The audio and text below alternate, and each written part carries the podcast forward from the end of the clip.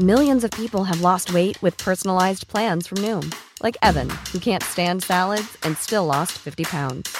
Salads, generally, for most people, are the easy button, right? For me, that wasn't an option. I never really was a salad guy. That's just not who I am. But Noom worked for me. Get your personalized plan today at Noom.com. Real Noom user compensated to provide their story. In four weeks, the typical Noom user can expect to lose one to two pounds per week. Individual results may vary. Buenas tardes. Estás a punto de escuchar Yo soy Javier Alatorre. las noticias con Javier Alatorre. La vamos a pasar muy bien. Comenzamos.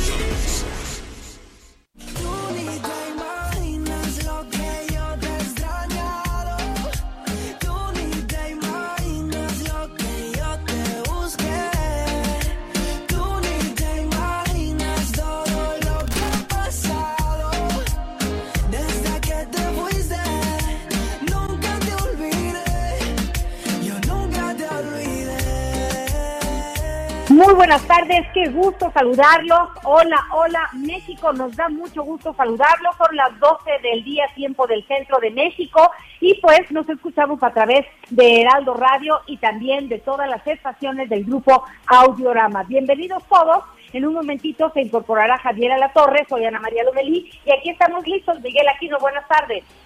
¿Cómo estás, Anita? Muy buenas tardes. Me da mucho gusto saludarte a ti y a todos nuestros amigos ya en este, en este jueves, como que ya empieza a, a oler a ponche, ya empieza ahora sí de veras a esta situación de la Navidad. Creo que este mes va a ser un mes diferente, va a ser un mes en donde pues tenemos que cargar la pila, pero por favor no hay que bajar la guardia. Hay que seguir todavía muy atentos, por supuesto ver el lado positivo, al menos ya en las calles, aquí en la Ciudad de México y en otras partes del país. Pues no sé si ya empieza a verse este sentido de la Navidad, pero ya por lo menos empiezas a ver las Nochebuenas en reforma, empiezas a ver ya los adornos. ¿Ya adornaste tu casa, Anita? ¿Adornas? ¿Sabes qué? ¿Sabes qué? Sí, de manera muy sencilla, pero por supuesto es una tradición mexicana.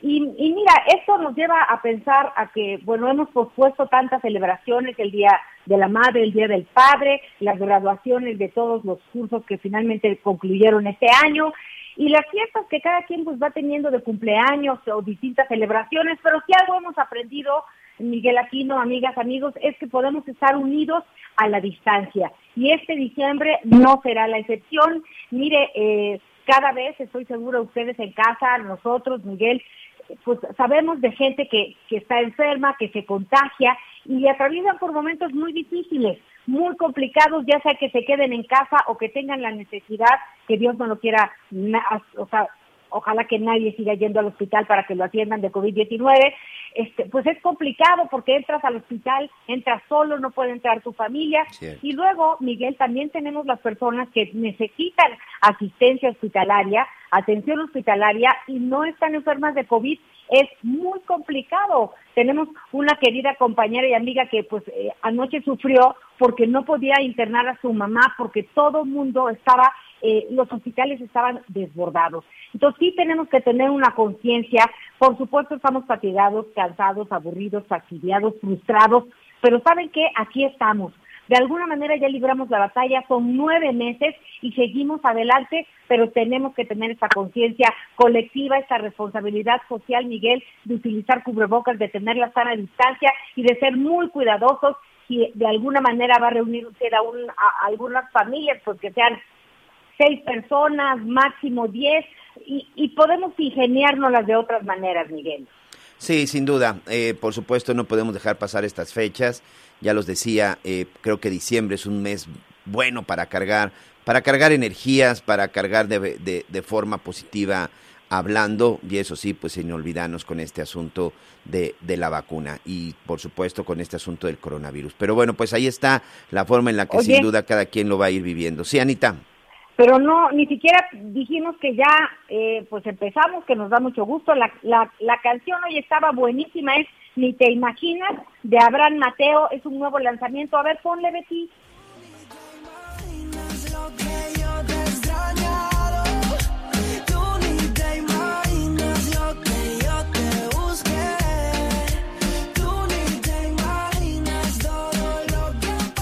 Buena, ¿no, Miguel? No, no. Ay, Miguel, Eh, tenemos ondita, tenemos no gustos tenemos gustos muy es diferentes. Mira, antes de entrar al aire, Iglesias, no te avientas, man. Mira, antes de entrar al aire, aquí Betty y este y nuestro operador el día de hoy de cabina, si no me equivoco es César, estaban escuchando a todo volumen a Celia Cruz y hasta les dije, oye, qué buena canción para empezar diciembre, pues creo que es una muy buena oportunidad y de repente este aparece este ritmo que a mí que me gusta bailar nomás no le encuentro por dónde el paso pero bueno se respeta y está parte de lo que con lo que estamos iniciando eh, hay el gusto se rompe en géneros eh, Así puros millennials tenemos en, en, en sí sí producción sí en- pero no en entiendo por Qué bueno. antes de Oye, empezar Miguel, el noticiero todos estábamos muy contentos escuchando Muy a Celia bailando. Cruz y nos recetan Mañana te la vamos a poner, Ok, Miguelito. perfecto. Vas a ver que sí. Oye, bueno, pues hablábamos ayer de que eh, Alfonso Romo deja la oficina de la presidencia y esto va a desaparecer, lo dijo hoy el presidente hoy en la mañana, para ahorrar se va Alfonso Romo y con él toda esa área desaparece. Vamos a hablar de este tema, también vamos a platicar de que en la Universidad Nacional Autónoma de México se acordó ampliar el plazo para la suspensión de reuniones académicas, viajes al extranjero e intercambios hasta el año que entra, hasta el 31 de marzo y, del 2021 debido a la pandemia. Sí, fíjate que el día de ayer, vamos a ser sinceros, fue sorpresiva este, este anuncio. Se anuncia a través de la cuenta de Twitter del presidente Andrés Manuel López Obrador. Eh, bueno, no aquí no se trata de ser adivino ni nada. Yo creo que sí fue sorpresiva. Evidentemente no se esperaba a nadie que el día de ayer se diera a conocer esto. Eh, yo no me creo la versión de que habían llegado a un acuerdo de que solo dos años, o sea, no. Miguel, pero qué mal pensado eres. No, no, no, no es que sea mal pensado. Lo que sí hay que recordar, Anita, que hay antecedentes de Alfonso Romo en algunas reuniones en donde pues hablaba y reconocía pues que las cosas no estaban bien y en donde incluso en algún momento, bueno, pues hasta, a- hasta expresaba pues una, una situación completamente opuesta a la que escuchábamos en la mañanera del presidente López Obrador. Para nuestros amigos, ¿quién es Alfonso Romo? Porque finalmente, o sea, no era un secretario de Estado, no estamos hablando del no, titular es un de, empresario. de ninguna secretaría. Es un empresario muy exitoso, eso sí hay que decirlo. Alfonso Romo está considerado entre los hombres más ricos de México. Es un empresario muy exitoso. Y esta oficina, que yo no sé si existía en la época de Peña Nieto, pero, No. Pero bueno, que fue creada especialmente para Alfonso Romo, pues era simple y sencillamente una oficina que era el vínculo entre la presidencia y los grandes empresarios del país. Si esos grandes empresarios a los que algunos de, la cuarta transformación pues se han acusado, se han terminado o se han cansado de estarlos acusando de una serie de situaciones, esos empresarios que también en algún momento pues han creado hasta un grupo opositor al presidente López Obrador, pues se supone que Alfonso Romo era el encargado de ese, de ese vínculo. Eh, la última cosa que vimos, aparentemente que, que es algo, un, un logro, porque además esta es la otra pregunta, Anita. Apenas a principios de semana veíamos el convenio que se firmaba entre el Consejo Coordinador Empresarial y otros grandes empresarios del país con el presidente de López Obrador sobre esta segunda, eh, pues, ola, esta segunda bloque de participación de, de proyectos importantes para el gobierno de México, en donde estaría involucrada la iniciativa privada. Entonces, después de que das a conocer este paquete de inversión, en donde la iniciativa privada, bueno, pues está dispuesto a jugársela con el gobierno para poder crear empleos, para poder empezar a echar a andar la economía de este país, que esa misma semana te renuncie el supuesto responsable de haber logrado esto, eh, eso es lo que simple, sencillamente yo no entiendo. Y luego decides desaparecerla con el argumento de que es para ahorrar unos pesos, pues yo ya hubiera cerrado otras y a lo mejor esta yo- no. Yo te voy a decir, y vamos a ser muy prácticos porque tenemos asuntos mucho más importantes. Pero, eh, por un lado, ya decías tú que Alfonso Romo es un empresario, porque toda su vida se, se desenvolvió en la iniciativa privada, ¿ok? Apoyó al presidente en, en varios, varias etapas de su campaña, quedan de trabajar juntos, pero también creo que Alfonso Romo tiene que pues dedicarse a lo suyo y creo que es mucho más útil, Miguel Aquino, que pues dices, oye, necesito hablar con, ¿con quién? con Slim, con Carlos Salinas y que te lo comuniquen y lo haces.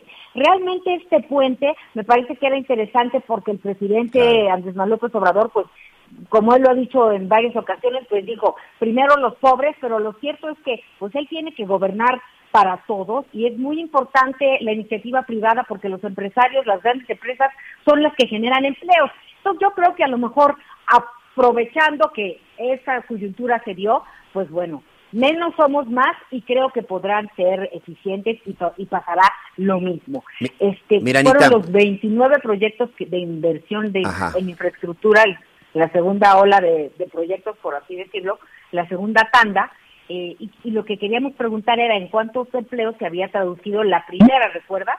Sí, por supuesto. Porque al final es el segundo paquete, pero pues del primero, bueno, pues todavía no tenemos ni resultados ni nada.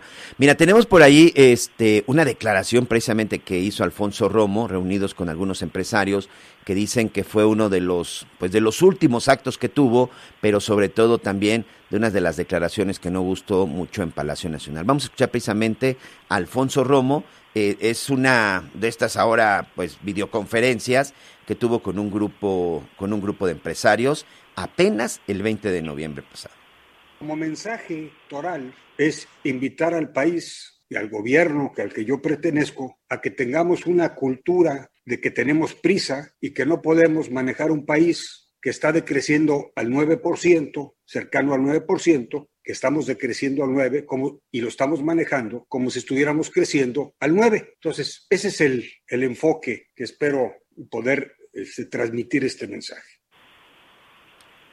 Una declaración que va en contra de lo que hemos escuchado. Él reconoce que hay un decrecimiento. Las expectativas a principio de año eran precisamente que cerráramos el 2020 con un crecimiento del 9% y apenas el 20 de noviembre Alfonso Romo reconocía que la economía en México tenía un decrecimiento y del 9%, Anita. Evidentemente, una declaración que va completamente en contra del discurso que habíamos escuchado y de lo que decía apenas también Arturo Herrera, el secretario de Hacienda. Bueno, pues estaremos hablando de esto también y también Miguel, platicaremos con Miguel Nava, abogado de las 40 familias ¿Qué víctimas tal? de incendio en la guardería ABC, porque desmintió el comunicado de la Comisión Ejecutiva de Atención a Víctimas, donde se señala que 12 familias afectadas recibirán una indemnización. Y pues bueno, el cuento de estas familias no termina. Vamos a ver qué es lo que nos dice y también investigar por qué se están dando pues estos comunicados que son, al final de cuentas, pues parecerían fake news. Y, y Miguel Aquino, ¿qué va a pasar con los partidos políticos? También vamos a hablar de este tema. Bueno, ¿qué va a pasar? Que van a recibir un montón de lana ya empezando el año. Ayer el Instituto Nacional Electoral, bueno, pues ya anunciaba pues todas las prerrogativas. Un- Bueno, el dinero que nos va a costar la elección del 2021, estamos hablando de casi 8 mil millones de pesos. Por cierto, un poco más de 300 millones de pesos de este presupuesto, Anita, amigos, se va a destinar para, eh, bueno, ya me dijeron que no es correcto la palabra sanitizar, sino para desinfectar eh, la- las los lugares en donde se van a llevar a cabo las elecciones, y es decir, todos los espacios que se van a ocupar para ir a votar este próximo 6 de junio, bueno, no tan próximo, pero el 6 de junio del 2021, 300 millones de pesos nos vamos, a, nos vamos a gastar para desinfectar, que ahí, hasta ahí estamos bien. Pero de estos casi 8 mil millones de pesos, 1.500 millones de pesos serán utilizados o serán entregados a los partidos políticos. 10 partidos políticos están ya registrados ante el Instituto Nacional Electoral para recibir toda esta, todo este dinero, incluidos los tres partidos nuevos, que por cierto son los que menos dinero van a recibir, solamente para la cuestión de propaganda y de campaña y de, y de sus campañas electorales van a recibir 30 millones de pesos contra los 490 millones de pesos que va a recibir Morena, que de esto se supone, por lo menos fue lo que dijo Mario Delgado, este, en algún momento, hoy ya presidente nacional de Morena, supuestamente van a regresar el 70%, pero casi 8 mil millones de pesos, el Instituto Nacional Electoral ya dio luz verde para que sean utilizados el próximo año para las elecciones. Y mira, la verdad es que la pandemia ya nos agarró en este sentido muy muy adelantados, avanzados en la ley, no se pudieron hacer modificaciones porque yo creo que si nos caía la pandemia y hubieran podido maniobrar, pues hay que bajarle el dinero a los partidos políticos. Ahora vamos a ver qué van a hacer con ese dinero, porque mira Miguel, no va a haber mítines, no va a haber gorras, cartas, todo esto no va a haber. Entonces también sería bueno que ellos dijeran, no, pues yo creo que o vamos a hacer una donación para las vacunas, o vamos a hacer una donación para una estancia en donde las personas que se enfermen vayan, se queden ahí y puedan guardar una cuarentena en lo que pues la familia vive, porque Miguel, ese es otro problema que abordaremos. Muchos enfermos los regresan a su casa ¿Y cómo quieres aislar a una a una familia de cinco personas pues en su departamento, en su en una vivienda, vivienda sencilla? Es muy difícil. Acaban enfermándose todos y, y empezamos a hablar de brotes de otra índole. Pero regresando a lo de los partidos políticos, vamos a ver de qué están hechos. Ya sabemos, pero vamos a ver si nos sorprenden, porque tendrían que dar aportaciones importantes para para el momento que estamos viviendo ahorita de, de, que no alcanzan los dineros para nada. Oye, pero yo creo que ya, ya está listo por ahí Javier a la torre. Adelante Javier, ¿cómo estás? Bien, muy bien, los estoy escuchando, me da muchísimo gusto saludarlos esta, esta tarde esta tarde fresquecita, ¿eh? es una tarde fresquecita, pero que como siempre con muchísimo, con muchísimo gusto nos acompañamos. ¿Cómo se van ahí acumulando las cuestiones que nos puedan eh, llenar de, de, incertidumbre, desde luego, incluso llenar de enojo en algunas ocasiones? Pero pues también hay que, independientemente de revisar todos los temas de todos los temas que nos ocupan, la información que está en desarrollo, la situación de las pequeñas y medianas empresas, como, ayer, como desde ayer que, que justo a la hora del programa, justo a la hora del noticiero, pues les estábamos comentando que un millón y medio de pequeñas empresas no lo lograron, no lo lograron. Ha sido un año eh, tremendo, un año difícil, un año en el cual hay que replantearnos también eh, la estrategia de cómo, de cómo salir adelante, ¿no? Una estrategia que tenemos que diseñar en casa, que tenemos que diseñar en el trabajo, cómo, cómo hacer mejor nuestro trabajo, cómo hacernos necesarios en nuestro, en nuestro lugar de trabajo. Hoy eh, definitivamente hay que, hay que hacerlo, hay que pensarlo, hay que poner en, eh, eh, hay que instalarnos también en una una situación que nos permita seguir adelante. Pues sí, el tema de Alfonso Romo sigue dando de, de que hablar, nos estaba escuchando con muchísima atención, veremos cómo es esta relación que ha sido tan deteriorada entre el gobierno federal y los empresarios, ¿no? Este, 70-30 por decirlo de alguna, de alguna eh, manera. Eh, a ver, creo que no me están escuchando muy bien. Déjenme decirles que justo tuve una eh, reunión con algunos eh, con algunos empresarios y me está aquí diciendo Alejandro Medina, nuestro productor ejecutivo, que no se está escuchando bien. Así es que eh, vamos a hacer una cosa. Eh, estamos saliendo a esta reunión con los empresarios. Les déjenme decirles que eh, pues ellos mantienen el ánimo de seguir adelante. En un momentito más les voy a, a platicar de todo eso. Vamos a hablar además de las empresas que contaminan, qué es lo que qué es lo que está diciendo eh, Greenpeace en ese sentido es interesantísimo. También ya hablaremos de la justicia. Tuve una reunión con el ministro presidente de la Suprema Corte de Justicia con conceptos muy interesantes de cómo usted y yo podemos tener acceso muchísimo más certero y confiable a la justicia. Eh, ¿Qué hacemos? ¿Regreso con ustedes? ¿Hacemos una pausa? Este, va, continuamos ahorita, vamos a buscar este, una mejor línea. El señor Javier Latorre se viene se viene se viene desplazando como ya escuchábamos este como siempre desde muy chambeador. Ahora ahora yo lo voy a acusar desde las 7 de la mañana Anita con todo y frío. Yo no entiendo cómo si allá por su casa hace tanto frío a las 7 de la mañana ya anda corriendo. No. Yo eso ahora todavía estaba en la verdad todavía estaba en mi cama.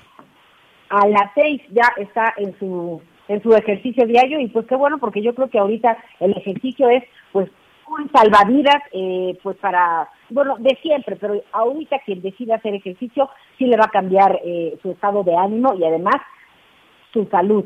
Pero Miguel, ya que estaba hablando Javier de, de los empresarios, un millón diez mil ochocientos cincuenta y siete micro, pequeñas y medianas empresas de plano bajaron la cortina de manera definitiva entre mayo del año pasado y este año, pues las cosas no venían muy bien, pero la crisis de, de coronavirus, pues la verdad es que los los acabó de, de asfixiar económicamente hablando y bajaron la cortina. Y pero ya bajaron la cortina de, de cerrar su negocio, Miguel. Sí, sí, sí. Fíjate que aquí en Paseo de la Reforma, este, bueno, ya, a Dios gracias, ya tenemos aquí eh, tres años Ya- al aire. Oye, oye, Sí. ¿ya, ya, ya regresó Cristóbal Colón? Este, mira, ahorita me voy, ahorita me voy a sumar, es que está ver, todo tapeado, está todo tapeado, pero fíjate que ayer precisamente est- estuvimos caminando por esta zona, estuve caminando por la zona del Monumento a la Revolución y muchos negocios. Ayer, por ejemplo, fui a buscar, te voy a ser sincero, fui a buscar un restaurante que estaba ahí sobre Paseo de la Reforma, en la Avenida Plaza de la República, un restaurante, este, bueno, donde se come, se, como- se comía rico y ya decía local en renta. Más adelante había también otro restaurante de carnes. O sea, sorprendente, los restaurantes cerraron. ¿Sabes cuáles sí siguen abiertos en la zona de la Plaza de la República? Las cantinas, que por cierto, ayer me llamó mucho la atención, porque en una de esas, no voy a decir el nombre, había hasta mariachis y eso de la sana distancia, pues bueno, creo que no le estaban haciendo mucho caso. Pero aquí sobre reforma, por lo menos desde la zona de Bellas Artes, donde está el Metro Bellas Artes, hasta la Glorieta de Colón, que luego es el trayecto que me toca caminar, sí, una cantidad importante de negocios que cerraron.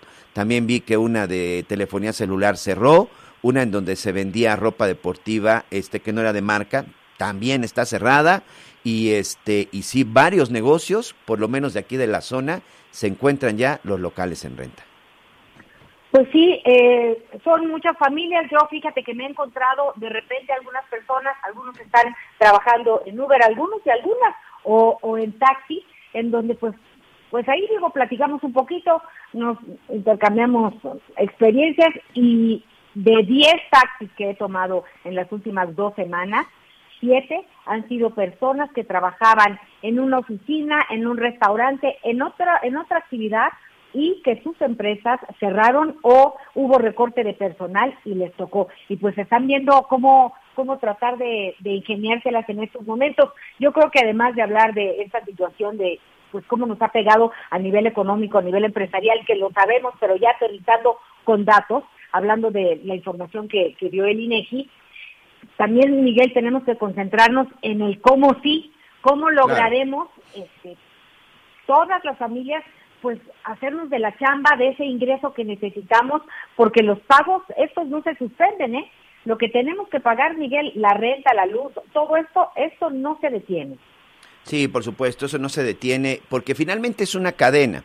Es decir, eh, en el momento que nosotros nos detenemos para ya no pagar la renta, bueno, pues también ya resulta afectada una persona que de alguna u otra manera pues vive y depende de su renta. Entonces esa cadena pues no se puede interrumpir y al final, bueno, pues también es una responsabilidad y muchos pues han firmado documentos. Sin duda es importante que esta economía siga circulando, siga fluyendo.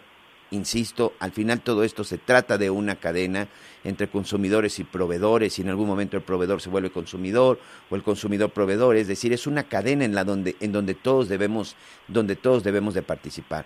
Que no está siendo sencillo, por supuesto que no, y es ahí en donde creo que es el reto principal, pues no solamente de México, sino del mundo en general, porque esa cadena pues no queda, eh, y uno, no se rompe ni siquiera se inicia solo en México, Anita, sino incluso No, no, mucha no. de esta cadena podría iniciar en otros países y por supuesto uno de ellos Estados Unidos, en donde hay como ven a los norteamericanos de repente considerados como de mucho dinero y que son de las economías más fuertes, también la están padeciendo, también hay crisis y pues todos los días sale por ahí el reporte de cuánta gente solicita pues ese apoyo de desempleo, ¿no? Porque los Estados Unidos sí tienen un, un programa de apoyo al desempleo envidiable, envidiable lo digo porque en verdad sí dan el apoyo necesario para que la gente que se queda sin trabajo sí pueda vivir con esos apoyos pues de manera decente y que no solamente les alcance para, para ciertas cosas. Pero también el día de hoy los norteamericanos se han quejado de que han perdido dinero, bueno, no perdido dinero, sino que se ha gastado una cantidad importante de dinero en apoyo al desempleo y a tratar de rescatar a esas pequeñas empresas que junto con México, como igual que en México, son los que tienen el mayor número de empleados. Fíjate que eh, estaba leyendo uno de tantos análisis que salieron después de las elecciones en Estados Unidos que pues recordemos que es un país que está totalmente dividido porque la mitad, casi la mitad decidió votar por Joe Biden y la otra mitad se quedaba con, con Donald Trump y un número importante sobre todo de jóvenes decían que habían votado por Donald Trump porque finalmente en medio de la pandemia y más allá de ser el país con más eh, número de personas muertas, con 270 mil 450 hasta la fecha personas fallecidas por, por la pandemia, la cuestión económica pues había estado estable y se habían creado empleos, finalmente, ¿qué es, qué es lo que quieres? La oportunidad para trabajar, como decías, Miguel. Así que vamos a ver a partir del 20 de enero cómo les va a ir, porque muchos tienen miedo de que quiera eh, pues empezar un, un periodo de, confinamiento Joe Biden, eh, que ha sido mucho más cuidadoso y, y pues ha mostrado más preocupado que Donald Trump en relación a la pandemia. Entonces, pues eh, ya sabemos que el confinamiento es congelar la cuestión económica del país, que no tarda eh, pues en manifestarse y, y, en ser mucho más problemática después de estas decisiones. Y hablando de confinamiento, Miguel, una, una buena noticia porque en Sinaloa, el gobierno de Sinaloa prevé que a partir de enero los niños puedan regresar a clases si se mantiene la tendencia a la baja en el número Otro de estado. contagios de COVID-19. Hasta el momento son 13 municipios del estado que se encuentran en color verde. Así que pues mucha fuerza, mucha concentración allá nuestros amigos de Sinaloa, porque si siguen de cuidadosos y cada quien asume su responsabilidad, muy probablemente pues puedan sí regresar a la escuela y más municipios estar en semáforo, en semáforo color verde. Y si te parece, Miguel, hacemos la primer pausa del día. Así es, vamos a una pausa y regresamos con más en las noticias con Javier Alatorre. Sigue con nosotros. Volvemos con más noticias. Antes que los demás. Heraldo Radio. Todos los hombres saben que la pastilla azul te brinda el mejor sexo de tu vida. Pero saben también que al usarla pones en riesgo tu salud, tienes hipertensión y fuertes dolores de cabeza. El azul ahora se quedó en el pasado. El negro es lo nuevo. Es el tratamiento más vendido en México que te brinda un placer potente y vigoroso, con la ventaja de que dura para siempre y no solo unas horas. Y sobre todo sin efectos secundarios, sin dolor de cabeza y sin correr riesgos. Hoy el negro es el nuevo azul. Aprovecha y compra el tratamiento más vendido en la actualidad. Llama ahora al 823-0000 o visita granfin.mx. Ordena ahora un frasco de este novedoso tratamiento y llévate otro totalmente gratis. Marca al 823-0000 o visita granfin.mx y recupera tu vida sexual. Black is the new blue. A la una, con Salvador García Soto. Un encuentro del diario que piensa joven con el análisis y la crítica. Vamos a platicar en la vía telefónica con el presidente de la Junta de Coordinación Política del Senado de la República, también líder de la mayoría de Morena en esta Cámara, Ricardo Monreal Ávila. Se necesita que un senador salga a hablar, se necesita que la familia conozca algún político para que atiendan este tipo de casos. No, yo creo que no necesita la familia conocer a un político y ahora tenemos un problema serio de seguridad acumulada desde hace varios sexenios. Quiero preguntarle sobre este tema del outsourcing. Sí, en el Senado hay un dictamen aprobado que estaba muy cercano al acuerdo con los grupos económicos. Uh -huh. Ahora se ha iniciado de cero y que tal y como lo planteábamos no se criminalizaba y tampoco se prohibía, más bien se regulaba. Pero en la iniciativa que envió el presidente se criminaliza a quien contrate o subcontrate mediante esta vía del outsourcing. A la una, en el Heraldo Radio con Salvador García Soto, una estación de Heraldo Media Group. Heraldo Radio 98.5 FM.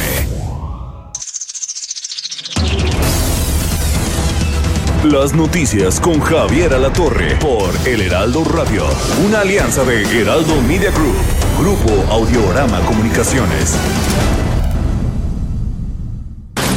Chihuahua es uno de los 15 estados que el próximo año elegirá gobernador. De acuerdo con las encuestas, el actual mandatario Javier Corral está reprobado por los chihuahuenses ya que solamente el 28.4% de ellos aprueba su gestión contra un 53% que lo desaprueba. En tanto, Morena está a la cabeza de la intención de voto en Chihuahua con 28.2% de la población, mientras que el PAN quedaría en un segundo lugar con 21%. No está lejos. Quien sí está lejos es el PRI, que tiene 16%. Soy Alejandro Cacho y los invito todos los domingos, Ruta 2021, el camino a las elecciones intermedias más importantes de nuestra historia. 8.30 de la noche por el Heraldo Radio. Partido Encuentro Solidario. Es una formación ciudadana para la generación de propuestas. En el PES vamos a crear los caminos de participación y expresión ciudadana. El PES habrá de vigilar los espacios del poder y podremos encaminarlo por el beneficio de los más y hacer política con principios. En el PES creemos en la vida desde su concepción. Somos el partido que defiende y promueve los valores de las familias de México. Partido Encuentro Solidario. El partido de la vida. Heraldo Radio.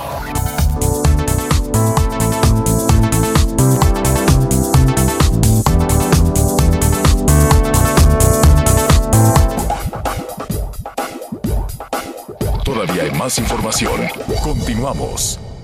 Las noticias en resumen. Un incendio en Tijuana, Baja California, derivado de los vientos de Santana, dejó como saldo una persona fallecida, 35 casas dañadas y cientos de familias desalojadas.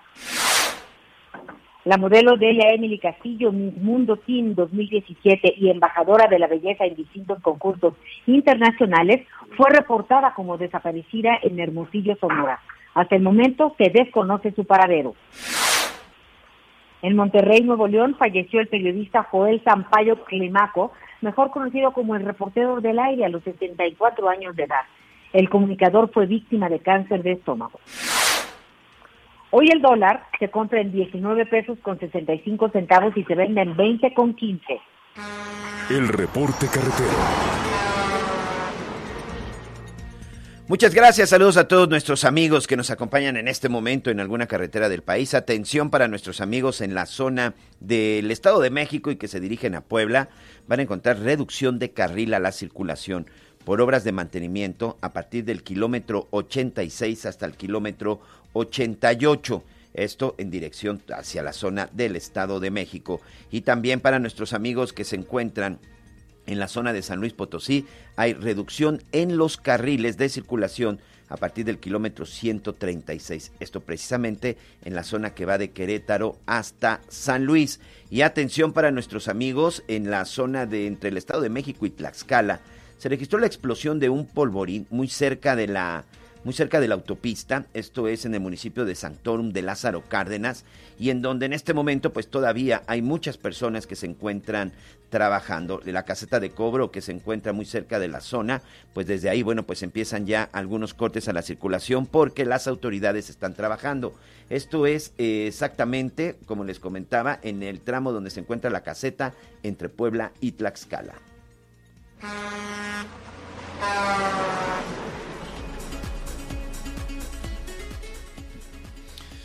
Bueno, eh, muy bien, ya estamos de nueva, de nueva cuenta con usted, lo saludo con muchísimo gusto, no alcanza la mañana para nada, eh, en un ratito, no, para nada, para nada, seis y cachito, eh, pues córrele para que, para, que, para que rinda, pero la verdad es que sí...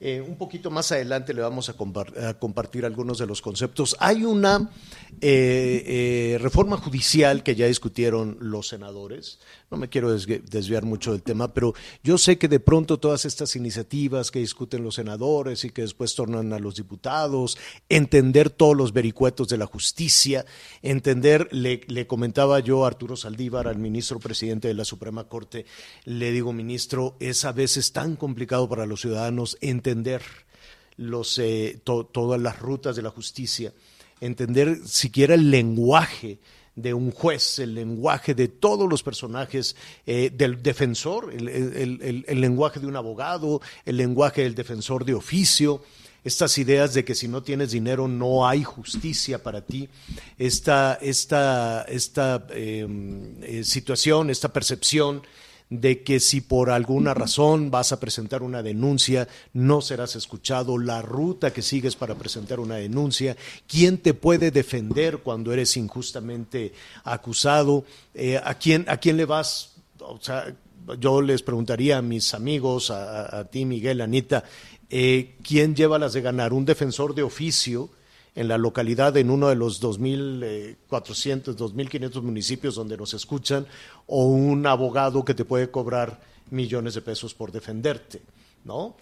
De, de, no, no, no lo sé, pero no debería de ser el dinero, ¿no? Siempre pensamos, no, pues el abogado se va a comer completito al defensor de, oficio. sí. Entonces son, son temas muy complejos y le estaba yo eh, proponiendo incluso al ministro presidente de la Suprema Corte, oye, ven, acompáñanos. eh, eh, porque tenemos casos de porque tenemos casos de justicia, de injusticias incluso, como el que vamos a tratar en un momentito más, en diferentes partes del país. Y a veces la Ciudad de México se ve muy lejos.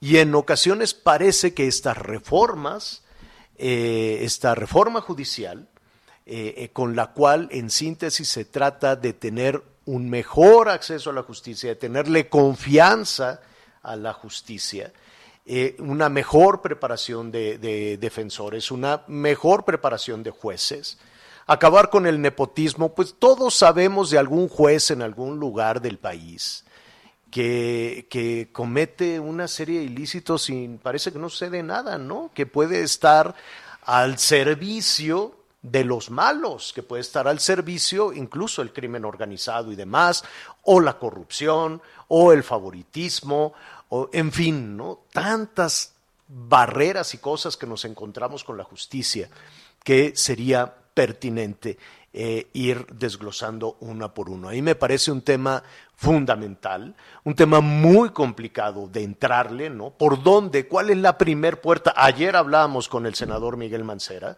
eh, en el sentido de por qué dejan libres a los delincuentes, por qué cada que agarran un maloso como el que mató a los empresarios de Polanco, estos malosos que mataron a golpes por una botella de coñac a unos empresarios, ¿por qué están libres después de haber cometido muchos delitos? Después de haber estado cuatro veces en la Cuatro cárcel. veces en la cárcel. Ayer hablábamos de un fulano que llevaba ya 14 ingresos a la cárcel. 14.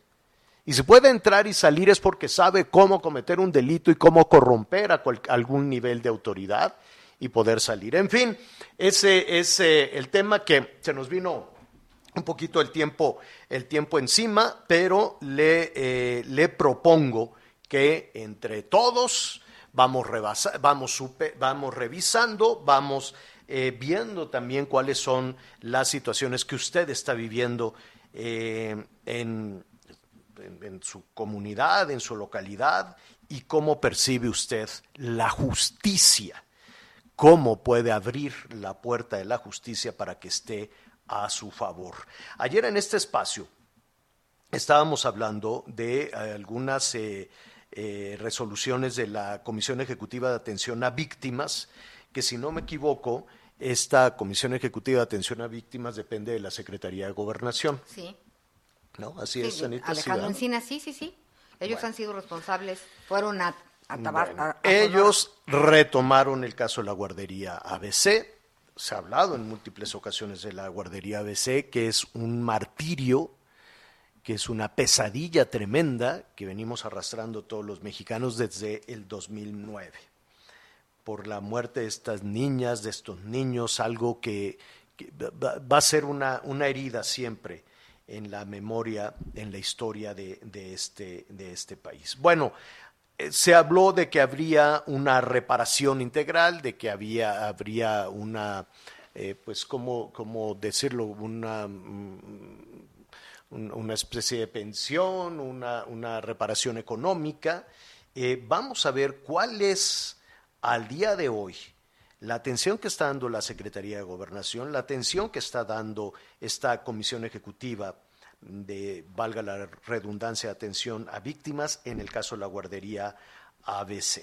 Y en ese sentido me da muchísimo gusto saludar a Miguel Nava Alvarado. Él es precisamente abogado de los familiares de estas niñas, de estos pequeñitos que murieron en aquel 5 de junio del 2009. Miguel, ¿cómo estás? Buenas tardes. Buenas tardes, Javier. Buenas tardes, Ana, Miguel. Buenas tardes al, Gracias. al auditorio que nos escucha. Gracias. Buen- buen- de hecho, buenos días para ti, ¿no? Todavía por esta, por este tema de las de las diferencias de, de horario.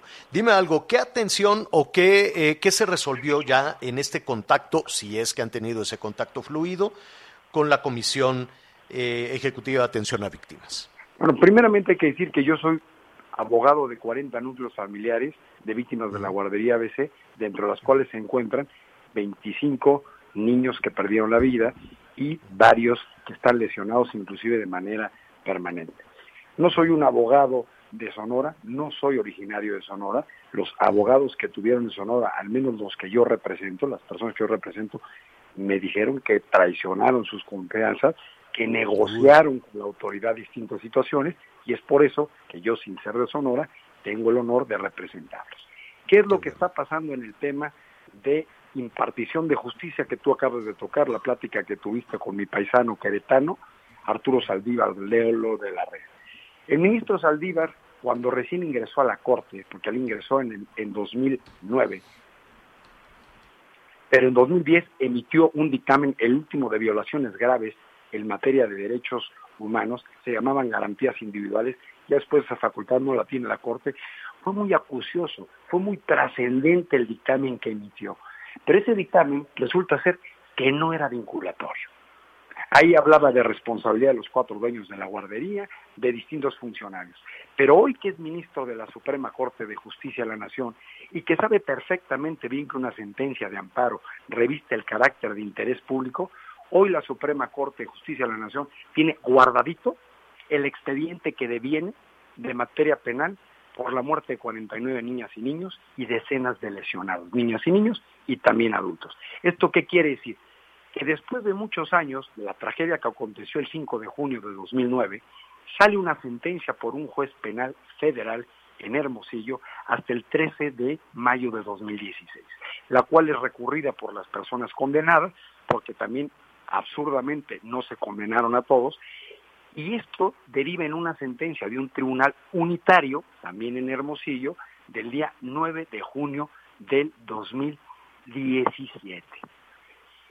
Esta sentencia la impugnan en amparo tanto las víctimas inconformes como las personas que resultaron condenadas. La Corte se resistió durante muchos meses a aceptar la competencia de ese asunto que no quiso resolver un tribunal colegiado en Hermosillo, hay que decirlo, un tribunal colegiado al cual se formaron el amparo por miedo, porque tiene muchos matices políticos este asunto, porque se ha politizado, porque vamos para 12 años de impunidad, no lo quiso atender y lo avienta la Corte. La Corte también, cuando le cae la papa caliente, pues se la piensa. Al ministro Mario Pardo Rebolledo le costó trabajo aceptar que lo tenían que, que atraer, pero lo atraen y lo turnan a la ponencia del ministro Arturo eh, Ortiz Mena, Arturo Gutiérrez Ortiz Mena, y este señor desde octubre de 2018 lo tiene guardado. No es posible que a casi 12 años de la tragedia exista esta impunidad lacerante. Y la Corte sigue con el amparo. Hoy que, hoy que el ministro presidente, mi paisano Lelo de la Rea, en aquel momento fue tan empático en esa resolución de violaciones graves de garantías individuales, en sesiones de junio del 2010, y por qué hoy que es presidente de la Corte no apura a los ministros para que resuelvan el asunto. ¿Por qué se tiende una cortina de humo con la aprehensión y dos vinculaciones a proceso de dos personas que en un principio no estaban imputadas, para que si todo va como llevan los, los hoy condenados, pues quizá estos dos que agarraron, si llevan la misma suerte, pues en, en 11 años más hablamos, me entrevistan y estas personas van a Claro. tener un amparo y van a seguir en la calle. O sea, es un Miguel- caos mi- el esquema de impartición de justicia en el país por lo que hace a la guardería ABC. Sí, Pero por el otro es- lado, por sí, el otro lado, en el comunicado falso, tendencioso, cobarde que hace la Comisión Ejecutiva de Atención a Víctimas, habla de que emitió resoluciones a estas familias que yo represento, que hoy están en protesta aquí en la Ciudad de México, en la Secretaría de Gobernación, con cantidades millonarias, lo cual es mentira. A ver, ¿por qué? No, a ver, ¿no hubo una reparación económica? Hubo unas resoluciones de, re- de re- de reparación del daño, una en 2017, para ser concreto 24 de octubre, y una serie de resoluciones, no todas, en el 2018. Al estar tan desapegadas a derecho, llevé a mis clientes a las demandas de amparo, y fíjate bien, Javier, ninguna la ganó la comisión. En todas las resoluciones emitidas en los distintos juzgados de distrito en materia administrativa de la Ciudad de México, en todas condenaron a la Comisión Ejecutiva de Atención a Víctimas. Pero como es mu- muy usual en el gobierno, pues lo que hacen es postergar el cumplimiento, recurren las resoluciones y te vuelvo a repetir, al recurrirlas, al inconformarse con la concesión del amparo, van a caer A ver, para, para entender, para entender un, para entender un poco, estamos platicando con el abogado Miguel Nava Alvarado, abogado de, las de los familiares de los eh, niños que murieron en la guardería ABC de Hermosillo, Sonora. Para entender un poco de qué se trata, es decir, sí hay una resolución, pero esa resolución no se ha cumplido, es lo que nos estás señalando. Hubo resoluciones, hubo resoluciones las cuales quedaron anulados por juicios de amparo. Hubo. Al momento en que se les con- concede los amparos Ya. y se quedan sin efectos esas resoluciones que emitieron, la- repito, la de 2017 y la de 2018, pues dejan de existir las resoluciones porque la comisión estaría obligada a emitir unas nuevas. Okay. ¿En, Este dónde, cúmulo- ¿En dónde estamos? ¿En dónde estamos en este momento? Yo, yo, yo sé y, y perdón que, perdón que te interrumpa, Miguel. Yo sé que es muy complejo el, eh, poner sobre la mesa toda, toda, toda la situación. Hoy, ¿en dónde, en dónde están eh, los eh, familiares de las víctimas de la guardería? en ¿Recibieron fase de no ¿En fase de cumplimiento las resoluciones. O sea, esto quiere decir que el Poder Ejecutivo, aunque aparentemente no es el jefe, o sea, la Secretaría de Gobernación no es la dependencia jefe de la Comisión Ejecutiva de Atención a Víctimas, porque esta tiene una naturaleza jurídica de independiente, o sea, es un organismo descentralizado, no sectorizado. Sea, quiere decir que no es como Caminos y Puentes Federales de Ingreso, que tiene una cabeza de sector que es la Secretaría de Comunicación y Transportes. Este es no sectorizado. De todas maneras, la Secretaría de Gobernación manda ahí. ¿Qué es lo que está pasando? Los jueces le dieron la razón a las familias y una y otra vez emite resoluciones completamente desapegadas a derecho para no cumplir con las sentencias de amparo. Y en esta situación donde desafortunadamente tenemos un poder judicial que desde su cúpula, en la mayor parte de los ministros, y no lo digo por el caso de la guardería ABC, ustedes saben perfectamente bien en otros casos, está arrodillado al Poder Ejecutivo Federal, pues simple y sencillamente no hace lo necesario para hacer cumplir las sentencias que, te repito, revisten carácter de interés público. Si una víctima de la guardería ABC hoy dice, yo ya no quiero seguir, me rajo, ya no quiero más problemas litigiosos, no podría, porque las sentencias están en fase de cumplimiento. Pero el gobierno Miguel. no quiere darle cumplimiento. Pues ahí está, eh, eh, más claro, más claro no se puede, Miguel. Te agradecemos esta, te agradecemos esta comunicación y nuestra responsabilidad como medio de comunicación precisamente es ah, eh, hacer eco de este señalamiento ante, por lo pronto o por lo menos, la este, Comisión Ejecutiva de Atención a Víctimas. Miguel, te agradecemos esta conversación. Gracias, buenas tardes. Gracias, buenas tardes. Es el abogado Miguel Navalvarado. Vamos a hacer una pausa y volvemos. Sigue con nosotros. Volvemos con más noticias. Antes que